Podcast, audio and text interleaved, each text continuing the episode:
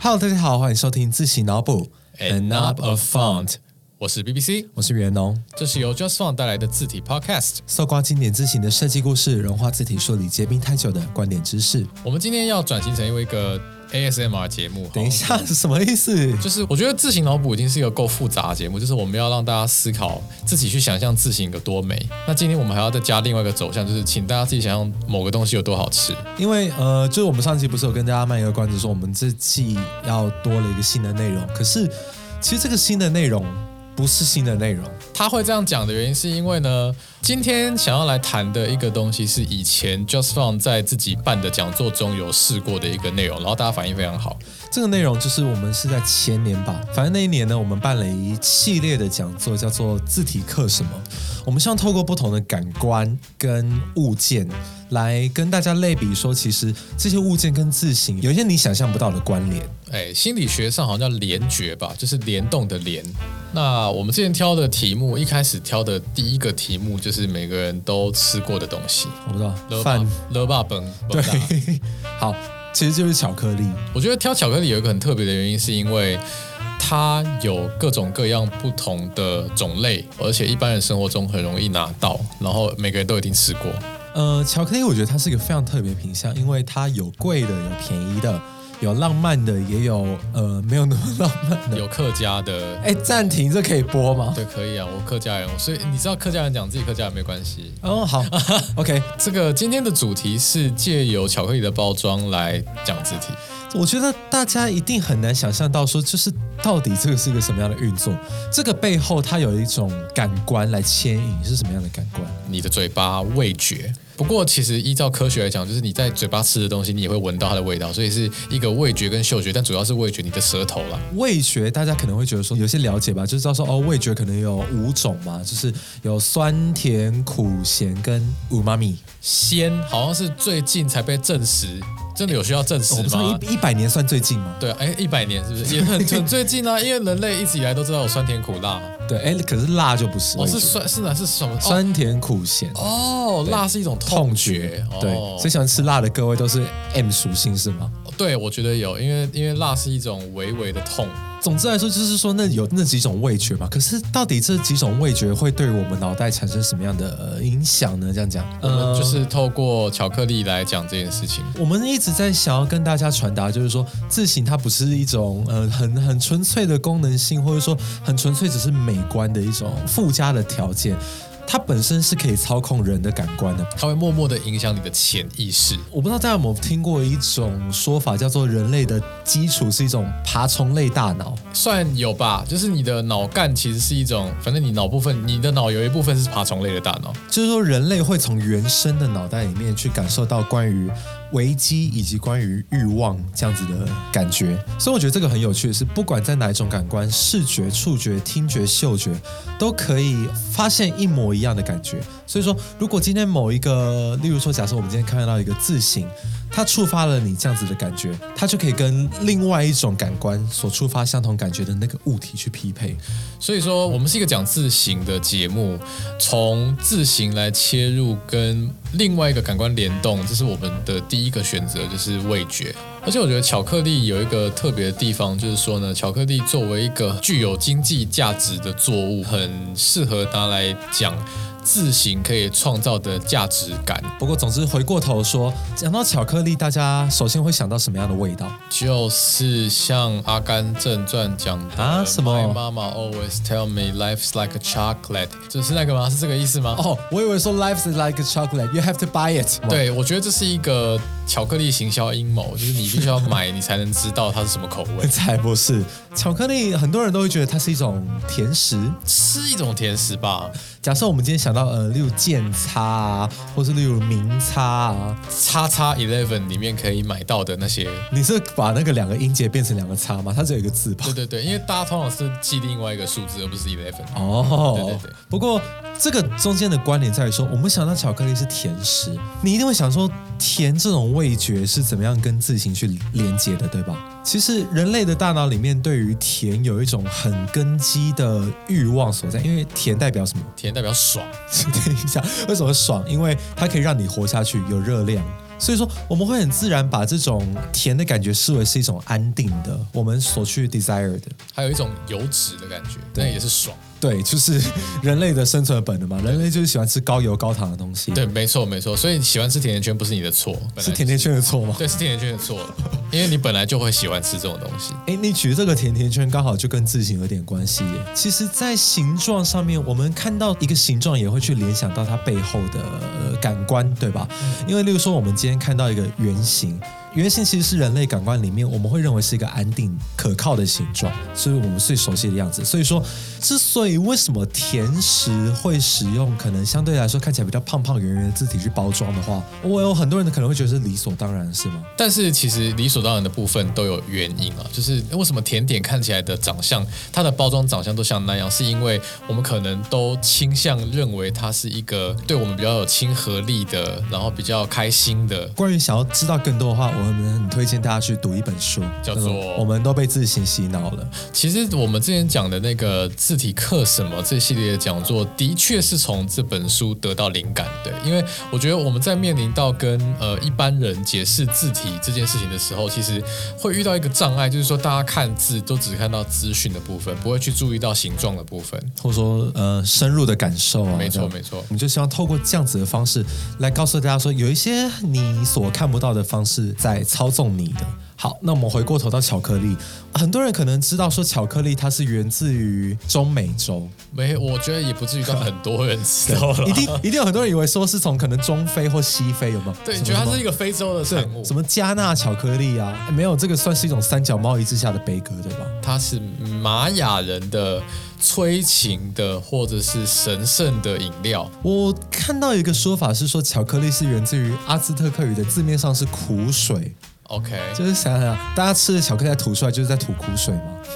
我觉得这是他们那个年代的精力汤。哎，差不多是这个意思。对对对对对，可是，在一四九二年之后，欧洲人第一次接触到这种饮料，就觉得说好诡异。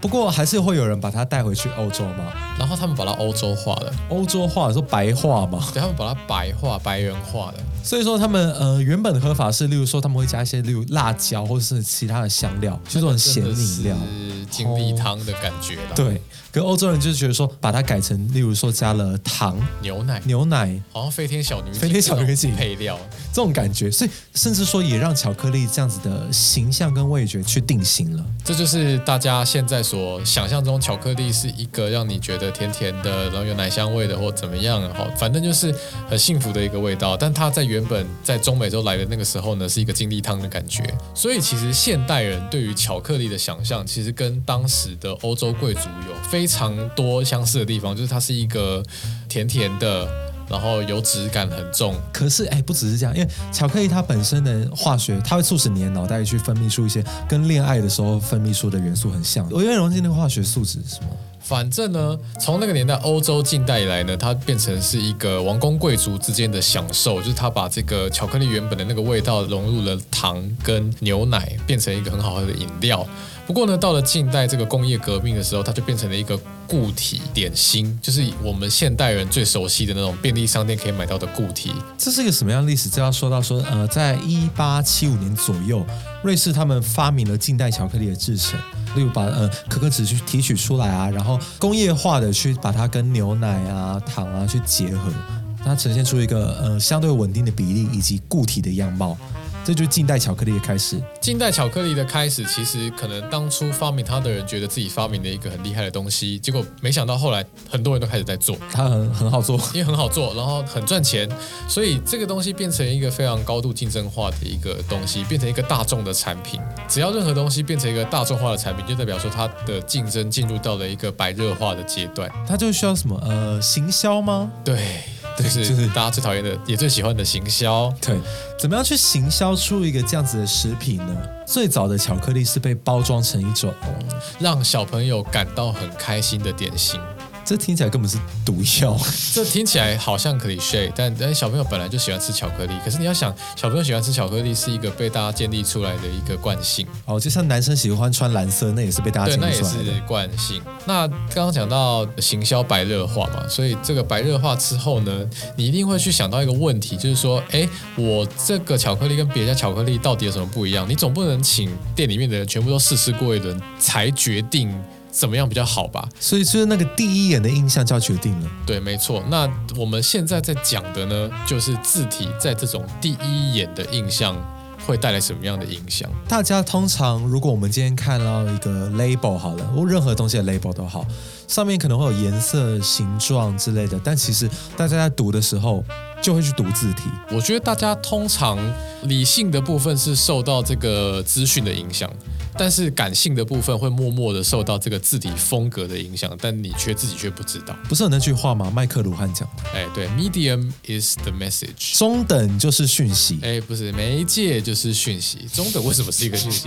不是媒介就是讯息。他这句话的道理就是说，呃，我们其实不可以去忽略掉媒介对人的影响。如果我们把字形当做是一种媒介的话，是它就会在这样子的环节里面扮演一个透过潜意识来影响我们的角色。没有错。那巧克力呢，就是我们之前在字体课什么的这个讲座里面的第一个主角，就是要透过巧克力的包装来理解字体对你带来了什么样的影响。这是要轮到你刚刚前面讲到 ASMR 的部分开始了吗？对我就是到底我今天要出题，就是我我之前在星光三月买了两个价位不一样的巧克力，对一高一低这样。呃也没有说一高一低，反正一个有超过一百五十块，一个没有超过一百块。 OK，好 OK，好，那那我现在呢，我要邀请在我们公司以小厨神著称的曾元龙， 就曾元龙自己本身也会做很多其他的东西。好，我要来盲测是吗？对，就是请你，请你先吃我现在递给你的这一块巧克力。好，我我然后我也来吃，因为我还没有吃过它。嗯，所以我说，就是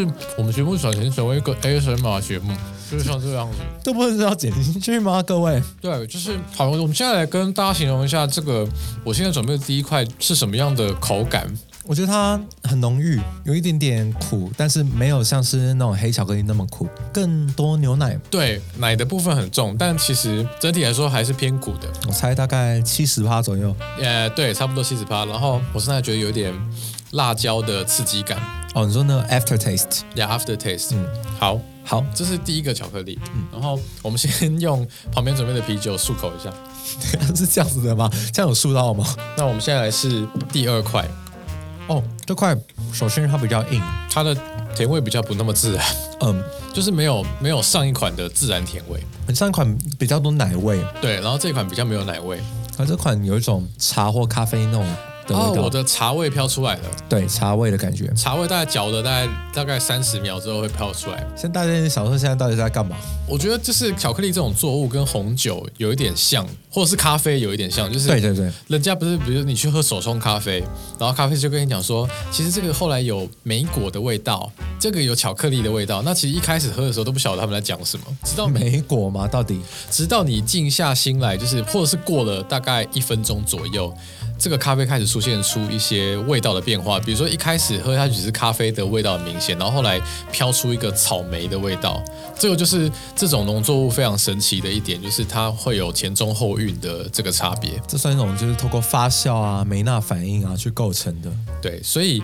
呃，我刚刚请曾月农吃了两个价位差其实算蛮多的巧克力，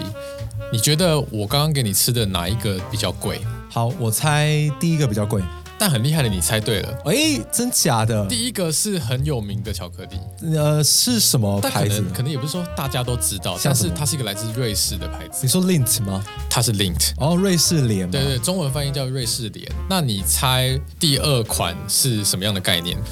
我觉得它有点像是想要模仿比较高阶的巧克力，但是画虎不成的感觉。我觉得你讲话有点伤人，但是好像就是这个 意思。所以，所以第二款是什么？那第二款巧克力，它虽然也是一个来自欧洲的巧克力，可是它相较之下没有这么的有名，而且它是从一个你一般来说不会觉得跟巧克力有关的国家来的，呃，列支敦士登，没那么冷门。德国跟俄国中间那个国家，波波波兰。对，是波波波兰。那它会被征服吗？等一下，啊哎，好啦，我觉得可能就是不太一样。他们想要营造出高雅的感觉，你说谁想要营造出高雅的感觉？我自己觉得是那个瑞士的想要营造出高雅的感觉，哎，是因为它有那种牛奶的 silky 的感对觉。对对对对。好，我们现在吃巧克力吃的很爽，可是我们到底想要跟观众讲什么？来，我这边我这边再秀出他们原本的包装哦嗯呃我会放在 show note。然后瑞士莲的包装其实非常的经典，它通常都是采大面积的白色为基调，然后对还有大面积的黑色，就是这种黑白经典色，再加金色的边。那它使用的字体是，哎，他用的是一种很高雅的草写的英文的字形，学名上来说叫铜板草书啦，但是大家请想象一下，例如说像是奖状、邀请函会出现那种字体，或是一些英美系国家的国宴，就是寻营造出一个高级的感觉哎，。那我觉得它算是这个字形有达到它的目标吗？有，我觉得有欸诶、我觉得它把巧克力那个苦味掩盖的很好，它不会直接跑出来。那另外一个的包装， 它是用让 Ryan Gosling 崩溃的字 体，你是说我们伟大的 Papyrus 吗？哎哎，大家知道 Papyrus 知道是什么？就是呃，阿凡达就是等一下，现在的等一下现在年轻的小朋友是不是不晓得什么是阿凡达。我它好歹也是一个很高票房的电影，虽然虽然我自己没看过，你看过吗？不好意思，那是我大三跨年的时候去看啊的，然后那时候郑云龙大概国小吧。可可 能可能对，呃好总之呢 whatever。阿凡达的 logo type 就是这个字形叫做 papyrus。那 papyrus 它的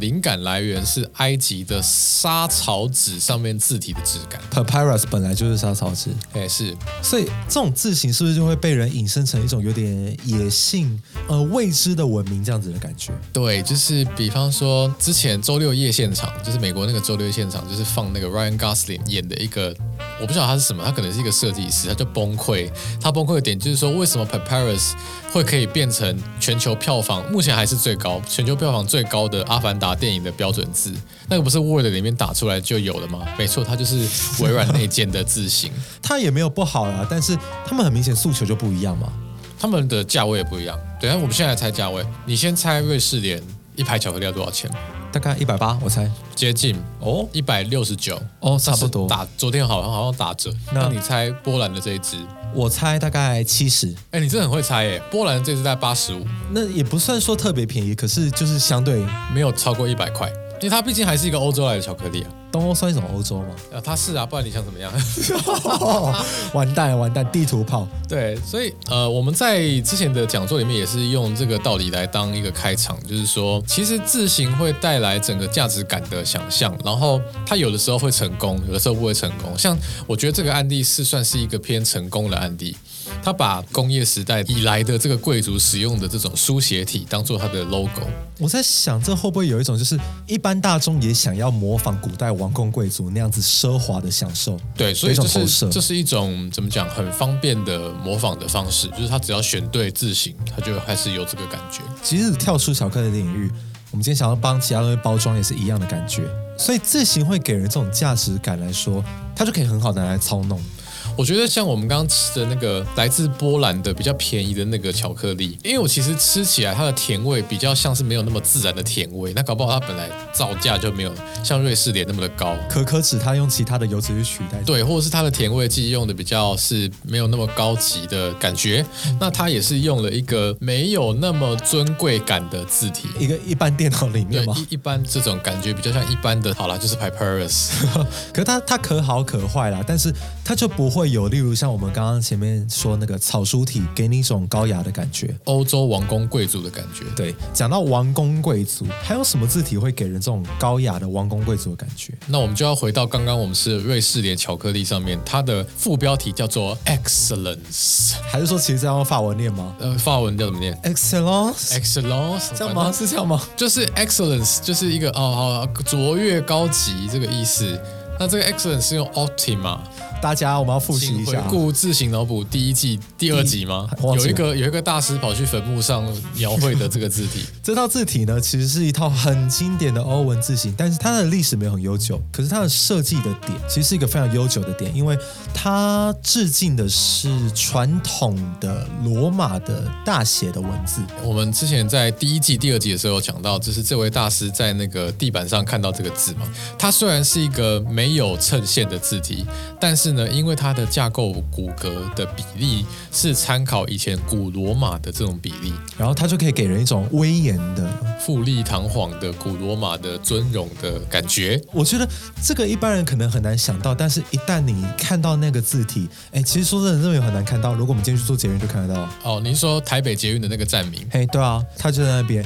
大家可能觉得它很日常，但是如果今天把这样的字体摆对地方，你就可以感受出我们刚刚所讲到那种富丽堂皇的尊贵的感觉。我觉得如果你今天去问路人，大概十个里面会有八个人跟你说最贵的巧克力啊，就是 Godiva。对 g o d i v a 它的字体是不是也跟这个是算同一系？对，Godiva 严格来说是 Trajan，可是他去把它 modify 一点，他把他的一些跟平头笔有关的书写的特征全部都拿掉，他们有一些尖尖的地方改成了像无衬线、没有衬线的那个感觉。嗯，哎，不过 g o d i v a 它之前是用 Optima，哎，他是真的是用 Optima，他应该是之前 Trajan 哦，他他有一度是用 Optima，后来才使用 Trajan 去改的，对，那基本上我我觉得这个两个造成的效果应该蛮像的，因为他们的骨架跟那个笔画的形状是几乎是很接近的。总之来说，就是这种高级的巧克力好像都不约而同的试图去透过这样子的文字比例来去达成一种高级感。 这个在我的分类里面，我把它叫做欧洲就是 屌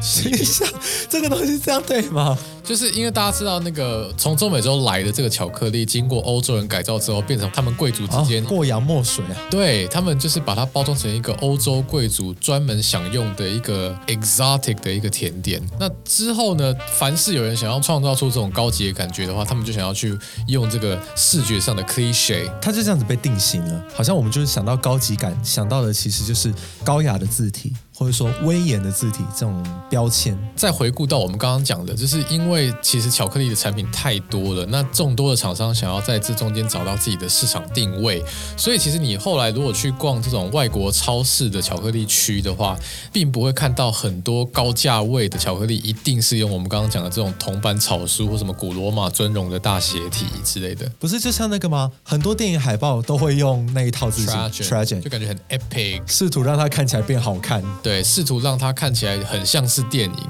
知道吗？如何用字体说谎、欸？对，就是你只要去遵照一些大家都知道的 cliche，你可以成功的让很多人知道说你想要表达的是什么。用对字型可以带你到你意想不到的地方。其实有很多的，比如说像星光三月外国超市上面的那种超过两百块的巧克力，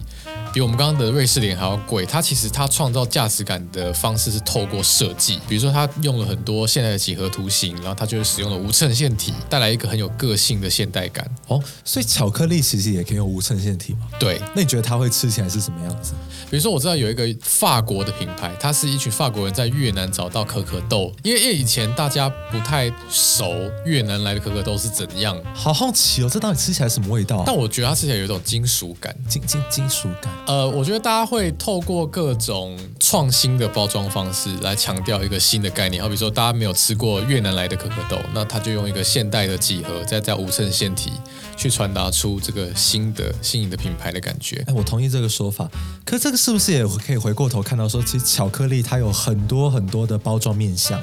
说真的，讲到巧克力，我们刚刚一直在说什么那个东西有多高级、多高雅，但是大家在日常生活中八成会接触到巧克力都是呃金叉、呃牛胎叉，或是呃，或者是明差，对刚刚有讲过明差或或者巧克是力七七乳叉，对，七七乳茶巧克力这种叫做更大众化的巧克力。他们的包装诉求其实就非常非常不一样。对我觉得他们的诉求就是让呃很特定的客群，好比说。呃，小朋友，比如说七七乳家，可能一直都是采取这个策略，就是让小朋友他可能会有一些卡通人物的图案，然后他的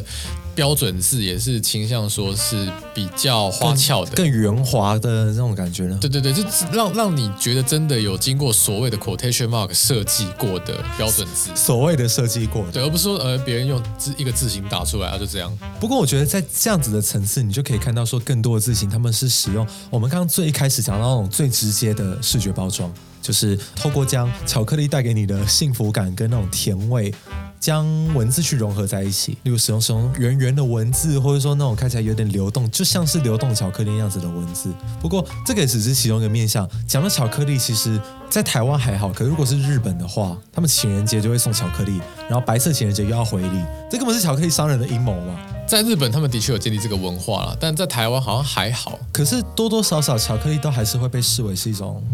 浪漫的礼物吗？是，我觉得在台湾也是这个样子。就是说，只要讲到浪漫的这样子的包装的话，它其实就会跟我们刚刚说那种日常消耗性的零食非常不一样。那在这两个之中，我们可以想象成什么样的差别呢？对啊，我觉得相较来说，比如其他什么洋芋片什么的，他们就比较好像不会去特别想要呈现这个面相。